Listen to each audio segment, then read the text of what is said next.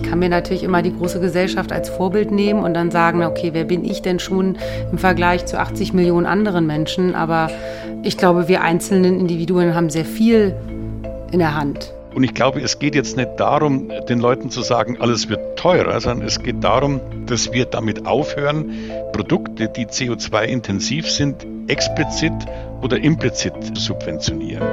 NDR Info. Mission Klima. Lösungen für die Krise. Hi, ihr hört den Klimapodcast von NDR Info. Ich bin Ines Burkhardt. Und ich bin Susanne Tappe. Wir beide arbeiten beim NDR in der Wirtschaftsredaktion. Alle reden ja von der Klimakrise, aber dabei den Überblick zu behalten, das ist fast unmöglich. Wir schauen uns hier im Podcast die größten Verursacher an. Industrie, Verkehr, Landwirtschaft und so weiter. Und wir suchen nach Lösungen. In den vergangenen Wochen haben wir euch viele Lösungsansätze aus der Wirtschaft vorgestellt. Heute geht es ausnahmsweise mal darum, wie wir KonsumentInnen am meisten CO2 einsparen können. Und damit herzlich willkommen zu Folge 12. Das Problem ist, dass man das Leuten eigentlich nicht unter die Nase reiben sollte, dass man irgendwie so das ganz toll macht, weil das führt eher zu so einer Abwehrsituation im Sinne von, ja, ist ja meine Entscheidung, dann esse ich halt doppelt so viel Fleisch, wenn du mich jetzt hier so als schlechten Menschen darstellst. Und dann bringt es halt nichts. Das ist Navid, 14 Jahre alt. Er lebt mit seiner Familie in Hamburg und ihr merkt schon, es wird heute persönlich, wie Navids Familie versucht, klimafreundlich zu leben und was davon wirklich viel bringt für die Umwelt. Das erzählt uns gleich unsere Kollegin Verena von Nondarza. Hallo Verena. Hallo. Aber zuerst mal müssen wir erklären, was das soll, unsere heutige Folge. Genau, was soll das? Die schert ja total aus. Bisher haben wir in unserem Podcast ja immer die Frage gestellt, wer sind die größten Verursacher des Klimawandels in Deutschland und welche Lösung gibt es da schon? Und da haben wir uns die Industrie angeschaut mit grünem Stahl, Holzhäuser, autoarme Stadtteile. Wir haben mit Landwirten gesprochen, die das Klima retten wollen und so weiter.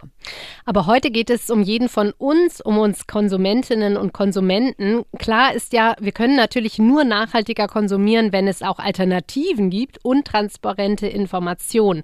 Also wenn zum Beispiel klar ist, wie klimaschädlich welches Auto wirklich ist oder anderes Beispiel, wenn es genügend Ökostrom gibt, den wir nutzen können. Und das ist die Aufgabe der Politik und der Unternehmen. Aber damit die sich bewegen, hilft es enorm, wenn wir Verbraucherinnen Klimaschutz einfordern. Klar, ein nachhaltiger Konsum ersetzt keinen Emissionshandel und auch keine Grenzwerte, aber er kann solche Dinge eben vorantreiben. Ja, und viele von uns wollen ja auch etwas tun. Uns erreichen dazu auch immer wieder Mails. Deshalb lange Vorrede. Wir stellen uns heute die Frage, was bringt denn dann am meisten? Also wo können wir als Einzelne am meisten fürs Klima tun? Was ist wirklich wichtig? Und später sprechen wir mit einem der renommiertesten Klimaforscher Deutschlands, mit dem Ökonomen Ottmar Edenhofer, über die Bepreisung von CO2. Denn ein solcher Preis kann ja auch uns Verbraucherinnen Orientierung geben, was wir kaufen sollten und was äh, vielleicht dann besser nicht. So, und damit jetzt endlich zurück zu dir, Verena, und zu der Familie, die du besucht hast. Ja, also wir haben eben ja schon Navid gehört, 14 Jahre alt ist der und er hat noch einen Bruder, Anton, der ist 13 und die zwei, die leben mit ihrem Vater Konstantin, der arbeitet in der Finanzbranche und ihrer Mutter Anna Bascopi Romero, äh, die Lehrerin an einer Stadtteilschule ist in Hamburg-Altona. In Altona, ja, da wohne ich auch. Da gibt es ja viele Ökos, wenn ich das jetzt mal so sagen darf. Ja, und ich würde sagen, für die Familie ist Öko jetzt auch kein Schimpfwort. Im Gegenteil, äh, denen ist die Umwelt schon ziemlich wichtig. Andererseits sind sie auch nicht so missionarisch unterwegs. Also vieles hat sich bei ihnen eher so mit der Zeit ergeben, würde ich sagen. Und erstmal nehme ich euch jetzt mit in ihr Viertel. Es rauscht. Also ihr hört viel Verkehr. Das ist die Max-Brauer-Allee. Das ist eine von zwei Straßen in Hamburg, auf denen ältere Diesel nicht mehr fahren dürfen, weil da die Luftverschmutzung so hoch ist. Also das ist eine von diesen Hauptverkehrsachsen. Mhm. Und direkt hinter dieser großen Verkehrsachse, da wird es aber deutlich beschaulicher. Da sind ganz viele kleine verschachtelte Straßen, Altstadt eben, die gar nicht für Autos gebaut ist. Und in einem Hinterhof in einer ehemaligen Tischlerwerkstatt. Da wohnen Anna, Konstantin, David und Anton in einer ungefähr 120 Quadratmeter großen Wohnung. Die beiden Jungs, die haben mir in ihrem Hinterhof erstmal ihren Fuhrpark vor dem Haus gezeigt. Also das ist das neue Cube. Äh, also ich hatte mal genau das gleiche vor vier Jahren oder so und das wurde mir geklaut. Und das da habe ich ein bisschen von meinem Geburtstag bekommen. Ja, also dieses Rad, das war wirklich das Schmuckstück in diesem ähm, Fahrradport, nenne ich es mal. Daneben, da hing aber ein ziemlich rostiges Exemplar. Das ist das Ersatzfahrrad. Also sozusagen, wenn eins in der Reparatur oder so ist, dann nimmt man halt das. Vor allem, weil da ist Papas Fahrrad.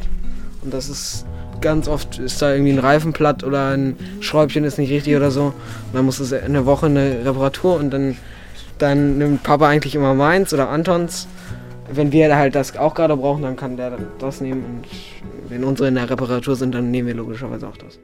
Okay, Bäumchen wechselt dich, klingt das so ein bisschen. Jeder in der Familie hat ein Rad und eins haben sie auch noch extra als Reserve. Das ist ja echt ganz äh, klug gemacht. Und das Auto haben sie dann nämlich einfach abgeschafft. Ja, genau. Das war ungefähr vor fünf Jahren.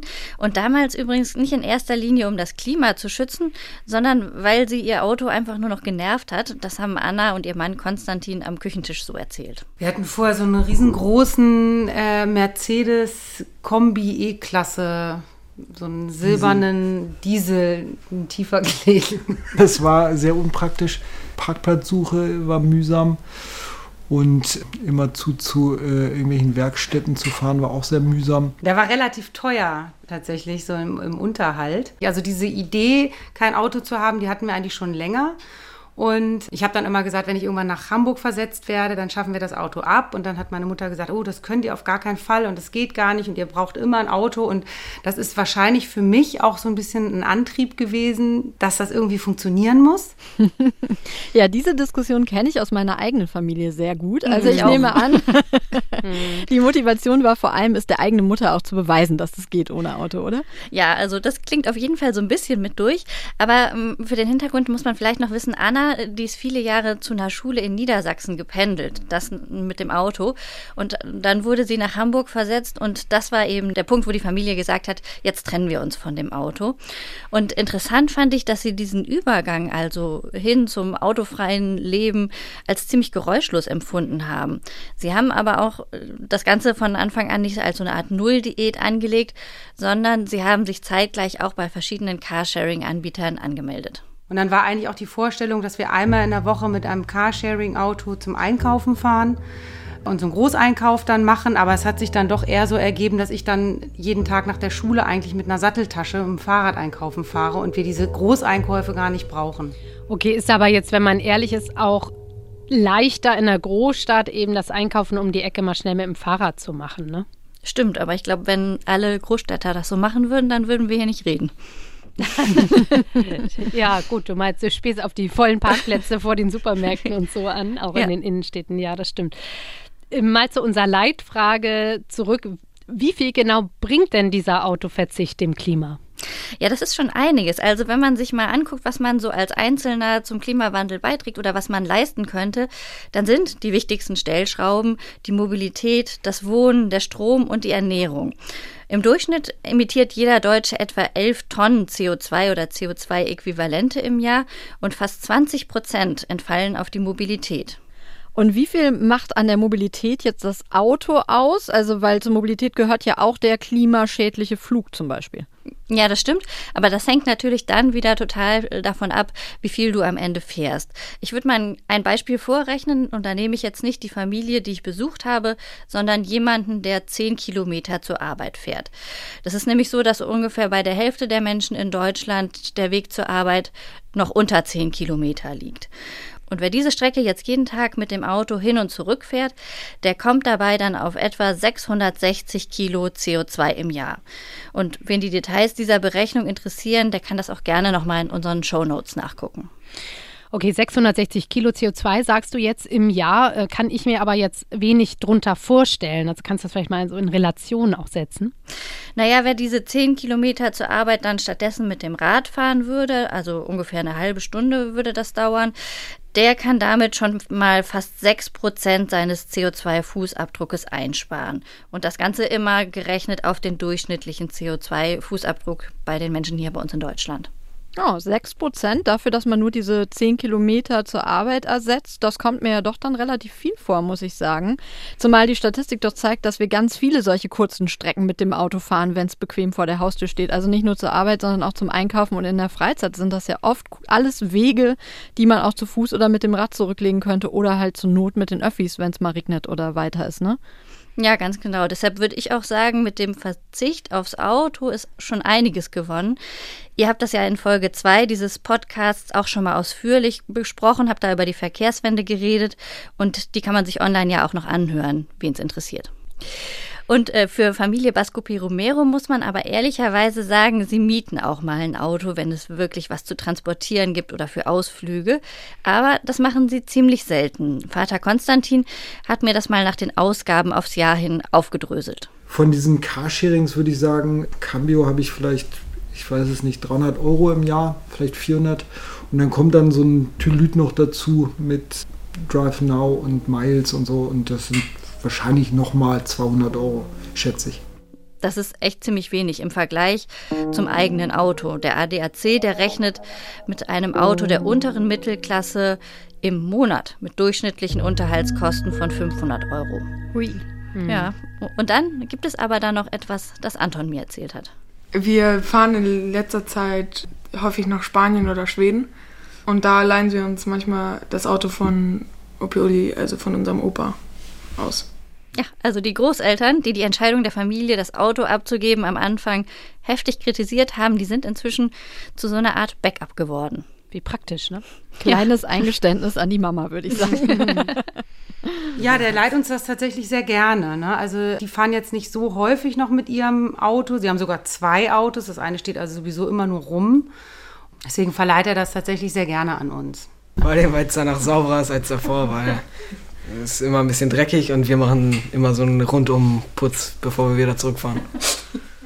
Win-win, ne? Win-win-Situation. Ja, heißt also, ganz ohne Auto sind die vier nicht unterwegs, aber zumindest auf der Kurzstrecke, da verzichten sie drauf. Ja, und das klingt ja auch so, als ob sie nicht mehr mit dem Flugzeug verreisen, sondern die lange Fahrt nach Spanien oder Schweden mit dem Auto auf sich nehmen. Mhm, und auch das war ein Prozess, wie Anna erzählt hat. Als wir den Wagen dann schon eine Weile nicht mehr hatten und es dann aber die Frage war, wie kommen wir nach Spanien? Da sind wir die, den ersten oder zweiten Urlaub sind wir dann auch noch geflogen.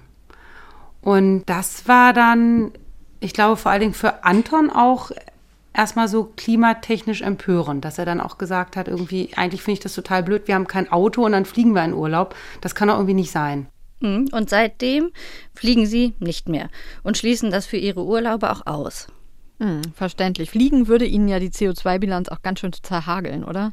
Ja, genau. Ich bin ja heute die Rechenfrau, deswegen rechne ich euch das auch nochmal aus. Ja, zeig uns die bösen Zahlen. Meinst du einfach aus dem Kopf. Ne? Ja. Einmal in den Urlaub nach Teneriffa zum Beispiel fliegen und zurück natürlich, haut mit etwa 1380 Kilo CO2 pro Person echt rein. Das ist mehr als doppelt so viel, wie ein Jahr lang diese 10 Kilometer zur Arbeit fahren und das mit nur einem Urlaub. Mhm. Nun war der Vater, also der Konstantin, der war ehrlich und hat gesagt, dass er geschäftlich im vergangenen Jahr nochmal nach Portugal fliegen musste. Und trotzdem emittiert die Familie insgesamt durch ihre Mobilität ein Viertel weniger Emissionen im Vergleich zum deutschen Durchschnitt. Also einiges gespart, obwohl sie ja auch noch zweimal im Jahr mit dem Auto weite Strecken ins Ausland fahren. Sag mal, ein anderer Block ist ja die Ernährung. Wie sieht es denn da bei deiner Familie aus, Verena?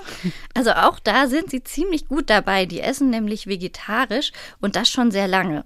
Wie das kam, das hat Anton erzählt. Aber ich habe nur noch ein Bild im Kopf. Und zwar sind wir gerade mit dem Auto, glaube ich, da hatten wir noch ein Auto, oder? Von Schweden zurück nach Deutschland, also nach Hamburg gefahren und dann war da Stau, glaube ich, und rechts neben uns war halt ein Schweinelaster. Und dann haben hab ich, glaube ich, oder Navid gefragt, was da drin ist. Ja, und das war vor acht Jahren ungefähr. Da waren die beiden Jungs noch im Kindergarten- und Grundschulalter.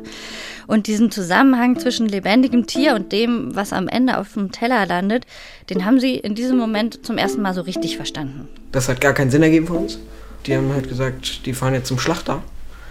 Ähm, und das fanden wir halt mega kacke, weil die waren halt mega süß und so und wir dachten, das ist, die können jetzt nicht einfach so geschlachtet werden. Dann haben wir, also haben Andrew und ich, weiß ich noch, Rückbank uns äh, fest dazu entschlossen, nie wieder Fleisch zu essen. Der Vater Konstantin, der hat mir erzählt, dass er die beiden damit anfangs noch gar nicht so richtig ernst genommen hat. Der hat geglaubt, die ziehen das eh nicht durch. Und Anna, die Mutter, die hat die Idee ihrer Söhne damals dann zum Anlass genommen, das einfach mal mit auszuprobieren. Und die drei sind tatsächlich dabei geblieben und das, obwohl es ihnen nicht immer so ganz leicht gefallen ist. Äh, auch so diese Köttbullar oder so, wie die heißen.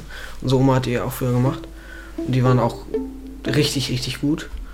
Und die konnte ich dann auch nicht mehr essen. Es gab halt viele Sachen, bei denen ich mich irgendwie geärgert habe, dass ich sie nicht mehr essen kann. Bei denen mir eigentlich auch gar nicht so klar war, dass da Fleisch drin ist. Ja. Der Arme. Und sag mal, der Vater, macht der denn auch mit?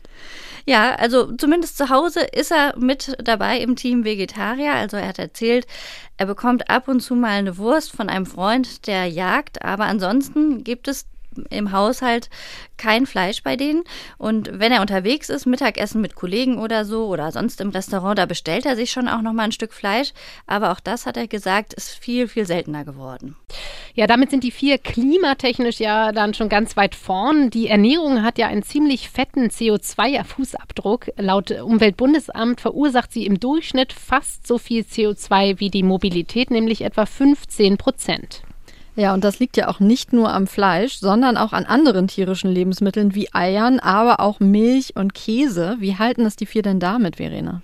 Also ich würde sagen, da sind sie noch in der Experimentierphase.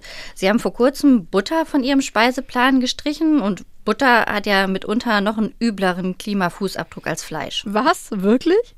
Ja, also ich meine, du isst ja selten ein ganzes Pfund Butter auf einmal, aber im Vergleich zum durchschnittlichen Hähnchenfleisch hat Butter pro Kilogramm zum Beispiel einen fast doppelt so großen CO2-Fußabdruck. Hm. Und da haben sie offenbar eine Alternative gefunden, die ihnen schmeckt. Bei Milch war das nicht so. Aber wir haben ja. das tatsächlich auch schon mal ausprobiert, ne? dass wir auf Kuhmilch verzichten und dann irgendwie so Mandelmilch und Hafermilch und Sojamilch und sowas hatten. Und das ist aber, ja, Kokosmilch auch, genau.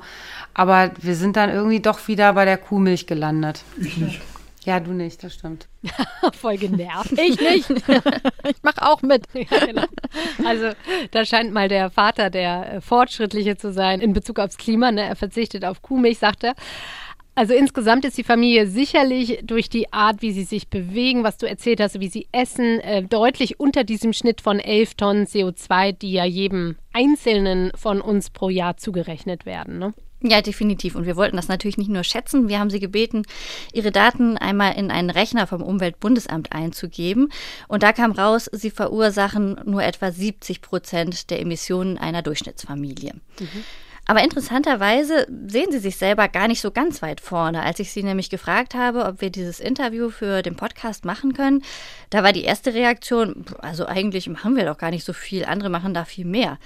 Aber insgesamt glauben sie schon, denke ich, dass sie einen Unterschied machen können. Ich glaube, das ist schon so, dass man da im Kleinen viel machen kann, weil es immer so eine Art Vorbild oder so, so, so einen Impulscharakter hat, zu zeigen, dass man eben Fahrrad fährt und dass viele Fahrrad fahren. Also äh, ich glaube, dass das auch ähm, Leute in den Autos, äh, also ist so meine Vorstellung, dass die das eben auch sehen und dass das auch möglich ist und dass es immer mehr werden.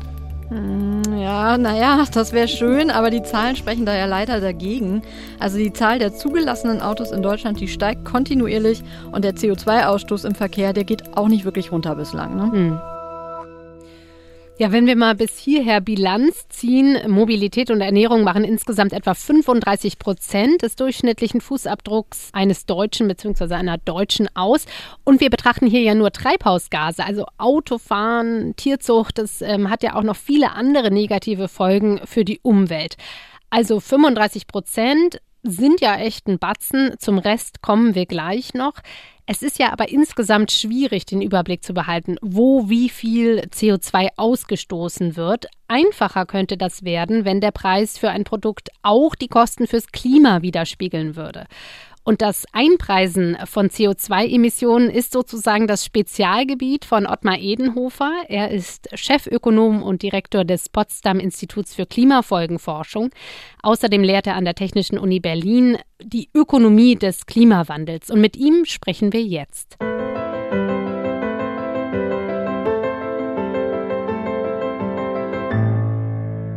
Hallo, Herr Edenhofer. Vielen Dank, dass Sie sich Zeit für uns nehmen. Guten Tag. In Deutschland werden ja seit einem Jahr Verkehr und Wärme mit einem CO2-Preis belegt. Dieser nationale Emissionshandel soll ja den europäischen, den es schon viel länger gibt, ergänzen. Äh, die Spritpreise sind auch gestiegen in Deutschland, nicht nur deshalb, aber auch. Führt das denn aus Ihrer Sicht zu einem Umdenken, also zu einer Verhaltensänderung, etwa bei uns Autofahrerinnen und Autofahrern? Ja, wenn diese Preissteigerungen nicht als vorübergehend betrachtet werden, sondern als langfristig, dann führt das zu Verhaltensänderungen. Und wir haben in größeren empirischen Untersuchungen gezeigt, dass Emissionsminderungen im Verkehrssektor immer damit verbunden sind, dass auch Preise gestiegen sind. Und die zentrale Frage scheint mir gar nicht so sehr zu sein, ob es zu Verhaltensänderungen kommt, da können wir ziemlich sicher sein, sondern ob die damit verbundenen Belastungen fair und gerecht sind und als solches auch empfunden werden.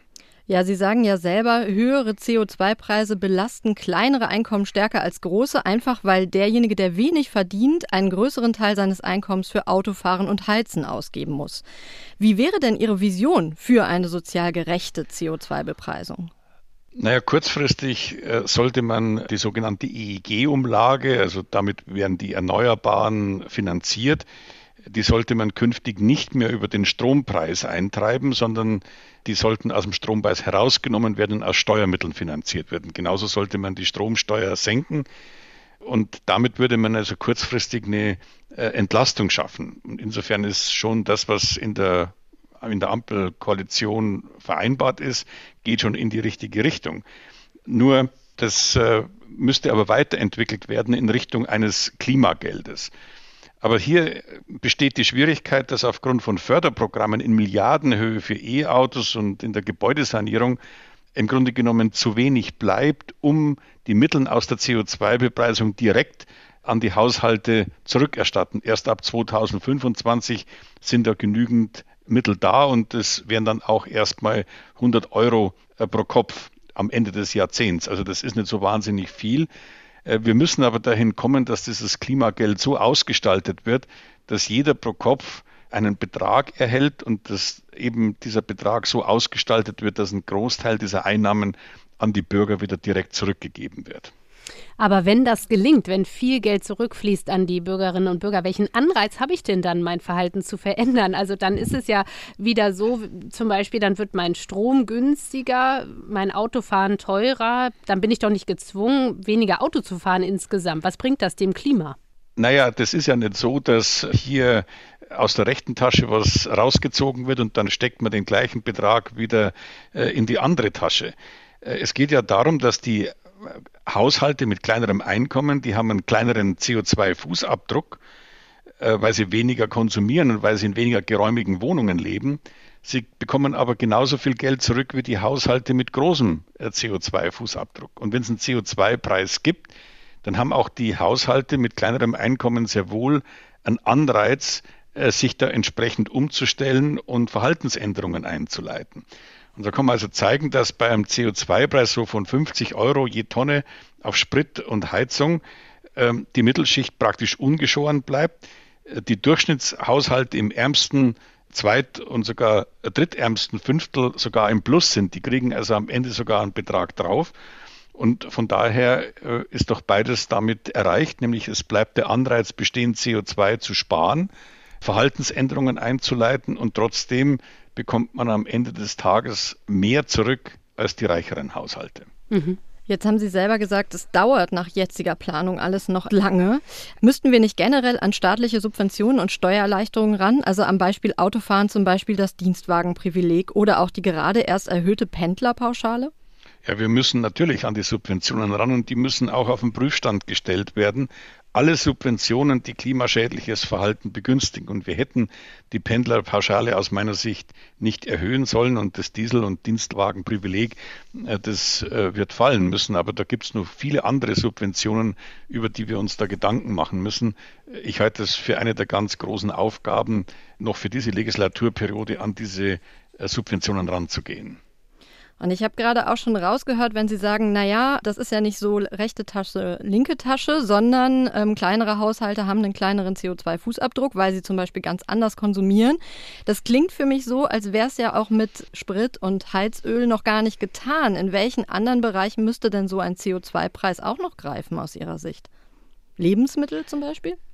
Naja, so wie der ausgestaltet sein wird, äh, werden wir ja den Kohle, Öl und Gas mit dem CO2-Preis belegen, wenn immer die in den Wirtschaftskreislauf eintreten und dann wird es über die Preisüberwälzung werden natürlich dann auch CO2-intensive Lebensmittel teurer. Davon kann man schon ausgehen, aber Sie haben trotzdem recht. Es wird nicht bei der CO2-Bepreisung enden. Das ist der entscheidende Punkt, weil wir noch viele andere große Herausforderungen haben im Verkehrssektor, zum Beispiel Stau, lokale Luftverschmutzung. Und hier, glaube ich, ist ein, eine grundsätzliche Einsicht wichtig. Eine Marktwirtschaft kann nur dann funktionieren, wenn in den Preisen sämtliche Kosten zum Ausdruck kommen. Und wenn das nicht der Fall ist, dann werden Fehlanreize geschaffen.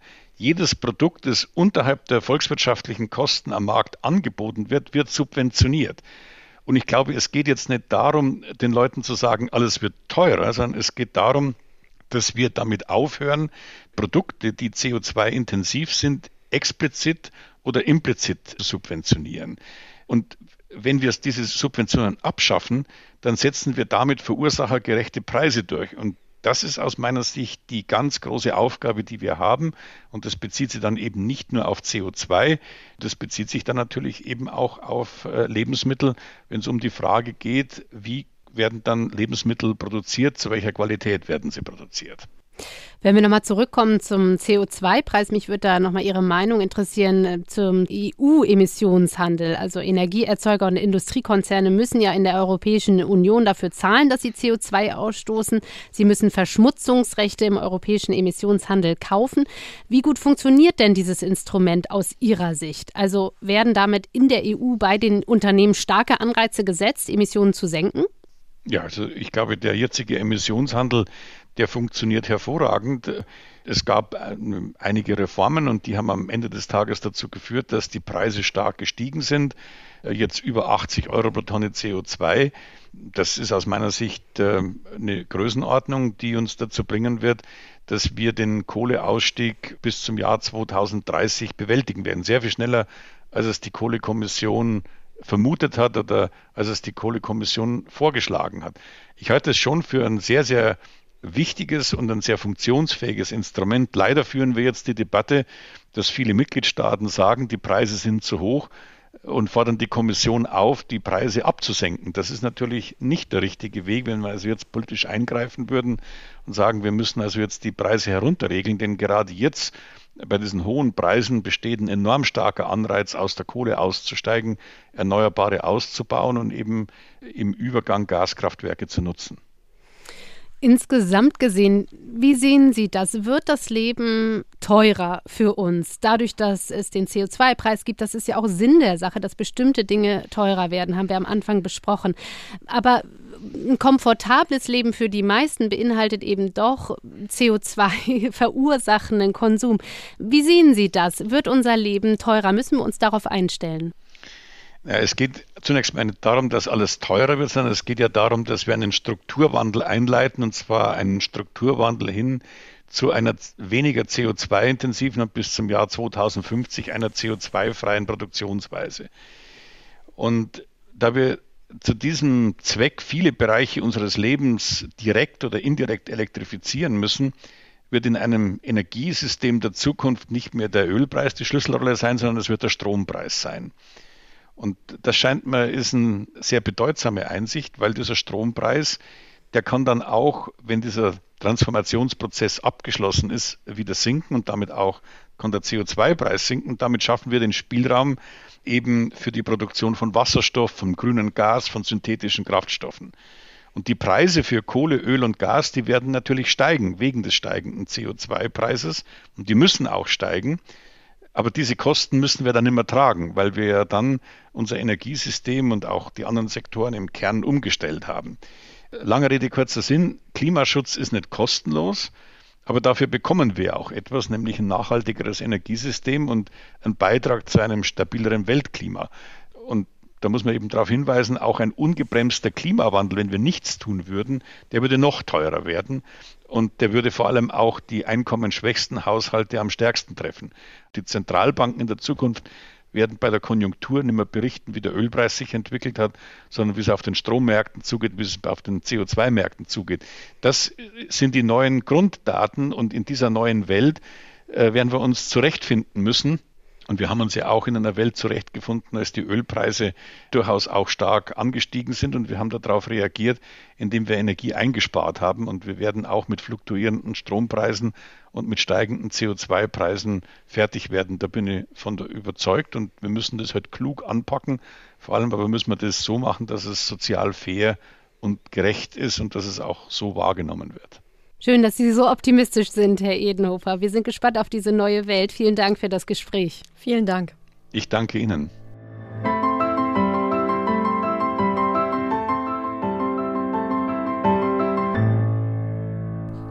Ottmar Edenhofer glaubt also auf globaler Ebene an Kooperation mit China und den USA. Und er ist auch auf individueller Ebene optimistisch, dass sich das Konsumverhalten recht gut über einen CO2-Preis steuern lässt. Nur sozial verträglich muss die Bepreisung am Ende natürlich auch aus seiner Sicht sein. Wir wollen uns ja aber auf individueller Ebene noch den dritten großen Faktor anschauen vom persönlichen CO2-Fußabdruck, haben wir schon versprochen. Und der ist sogar noch entscheidender als das Thema Mobilität, nämlich das ist das Wohnen.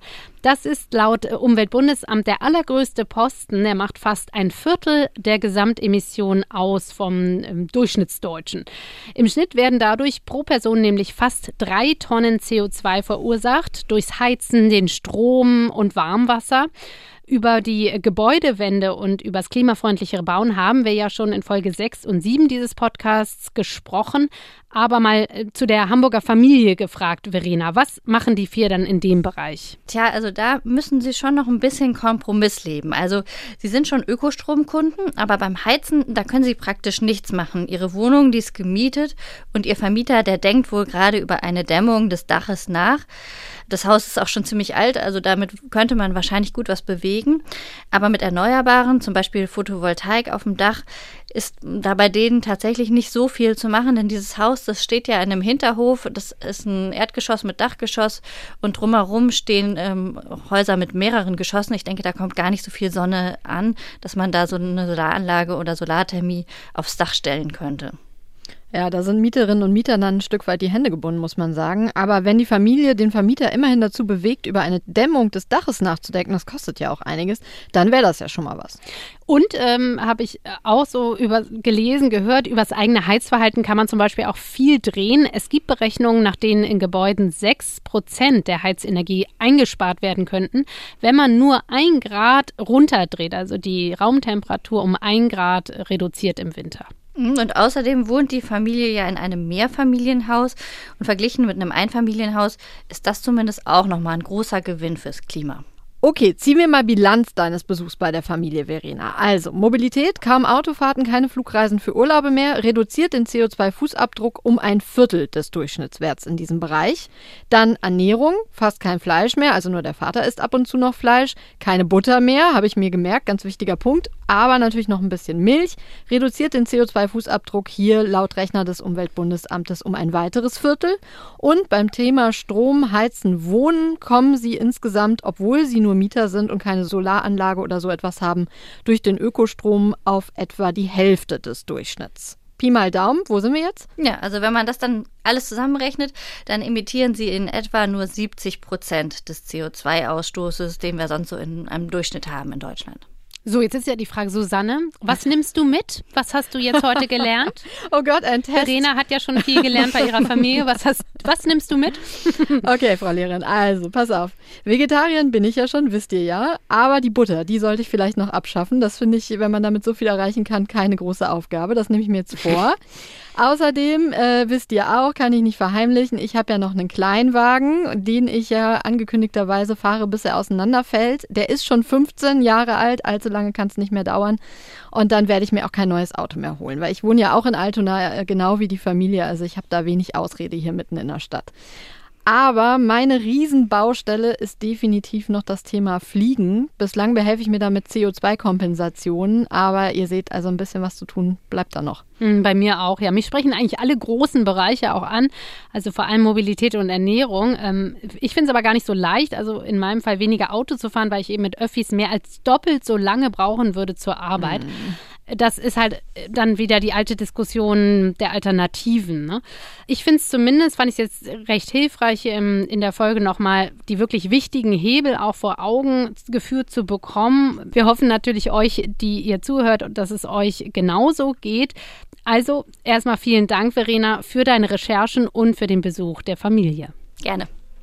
Ja, und damit sind wir erstmal am Ende der ersten Staffel unseres Podcasts Mission Klimalösung für die Krise. Aber es wird natürlich weitergehen. Nur wie genau und mit welchen Themen, äh, mit welchem Zuschnitt, daran basteln wir gerade.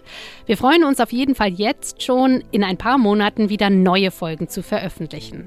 Ja, und es wäre natürlich toll, wenn ihr uns treu bleibt, auch wenn es jetzt eine kleine Pause gibt. Wir sind nämlich ganz begeistert darüber, wie viele Menschen uns zuhören und offenbar diesen konstruktiven Ansatz, also die Suche nach Lösungen gut finden.